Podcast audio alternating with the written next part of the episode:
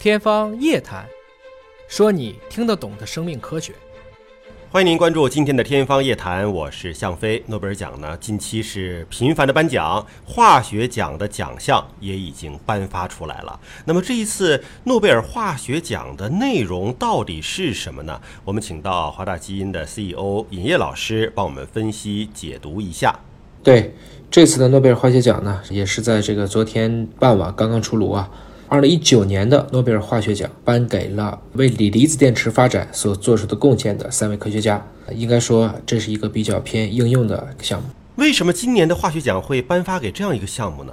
截止到化学奖出台，今年的诺贝尔已经出来了生理学和医学奖、物理学奖和化学奖。生理学和医学奖呢，主要讲给了这个细胞它跟氧气的一个互作的机制，在缺氧条件下的一些应激啊等等。那么这是一个机理的研究。那物理学奖呢，这次主要是讲给了天体物理，考虑的更多的是啊一些宇宙的起源呐，一些类似于太阳的这样恒星周围的一些类地行星。这两个看起来都是偏理论和宏观。那么化学奖这一次呢，因为他们评奖的也是不同的组。这重点呢是偏重在这个应用上，啊，我们众所周知，像这个锂电池呢，实际上在目前的应用是非常非常的广泛啊。除了大家一般比较熟悉的，比如说我们的手机啊、笔记本啊，包括我们的电动车呀，其实在我们的军事装备，像航空航天啊，还有很多的我们叫储能电源系统，包括邮电通讯的这些不间断电源，其实都是大量利用了这种锂电池。其实锂电池呢，它有一个明显的好处，就是说它的容量啊，要比过去的很多的这样的电池要大啊。像我们以前说的这种镍镉电池啊、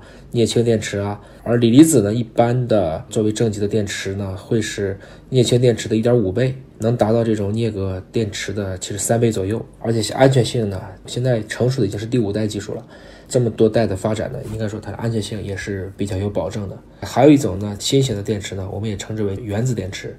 那么原子电池呢，实际上是大力核聚变锂电池，它是其实可以用在核反应堆里啊。像有一些这个无人值守的一些设备啊，你比如说航天，还有一些比如在深海这样的动力源呢，你很难去换它。比如说在一些科考站上，那么这样的一些大力核聚变锂电池或者叫原子电池呢，它非常的贵，但是就比较适合于用在这样的一些场所上。一共有哪几位科学家获得了这样的一个荣誉呢？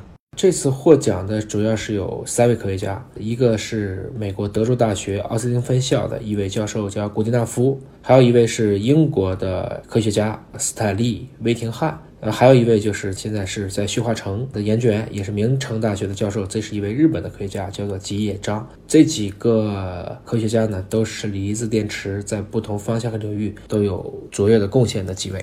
这里面有什么样的传奇故事啊？请野老师还是帮我们来分享一下。说有什么传奇的故事？看了这几位的简历呢，那我觉得最有励志精神的和传奇的就是这个古迪纳夫，就是刚才说的这个美国的这位科学家。其实他今年已经是九十七岁的高龄了，他也是有史以来年龄最大的一个诺奖得主。那为什么说他比较传奇呢？是因为他的一生啊，因为差不多已经快一个世纪了。因为他的这个名字呢叫做 Good Enough 嘛，把它直译成汉语就叫足够好。现在很多人跟他叫足够好老爷子。他在二二年是出生在美国，他后来是在耶鲁大学直接考进去的。当时的耶鲁学费呢，一年号称要九百美元，但是他的爸爸呢就只给了他三十五美元，他就一直靠自己做家教啊、打工啊，这样去养活自己。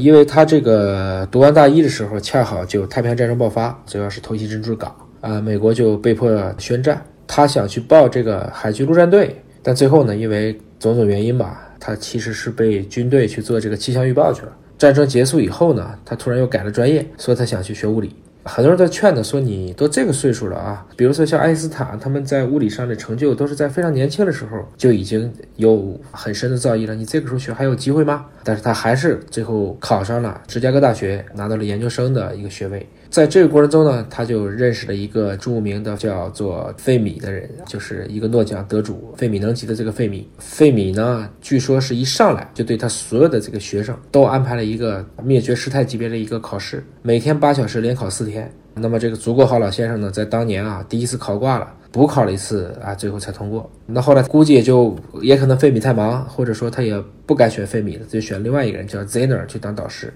那么这个 Zener 呢，就当时给他说：“当我的学生，我没意见，但是我就给你两个课题。第一个课题啊，你自己先找一个问题；第二个问题，你把它解决掉。啊，其实就是让你自己干自己的事儿啊，你别就麻烦，你自己能把你自己搞毕业了就很好。于是呢，他就直接选择了凝聚态的材料。后来呢，他就加入到了这个麻省理工大学的林肯实验室，专门去做一些叫做亚铁陶瓷。其实他主要是想去为当时的美国国防部去做一些我们今天的内存呐，做一些这些随机存储器。结果呢，他就在这个地方就待了二十四年啊。不过钱就花完了，这没有办法，他其实就四处的去看哪地方收留他。终于在五十四岁的时候。他来到了英国，来到了这个牛津大学，然后开始正式做电池了。你看看这个人生啊，一直活到了五十四岁才开始做电池，到九十七岁又过了四十三年，其实才拿到诺贝尔奖。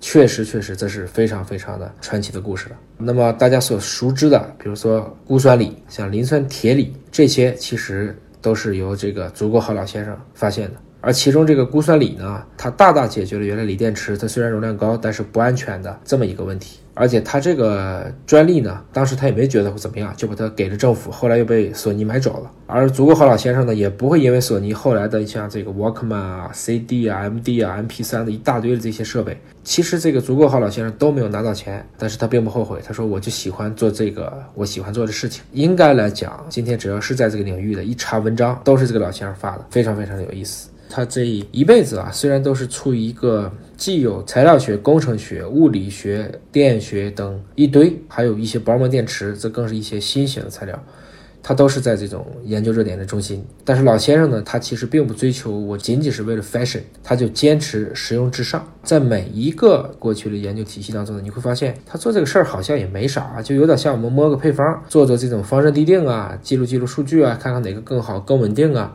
但反过来讲呢？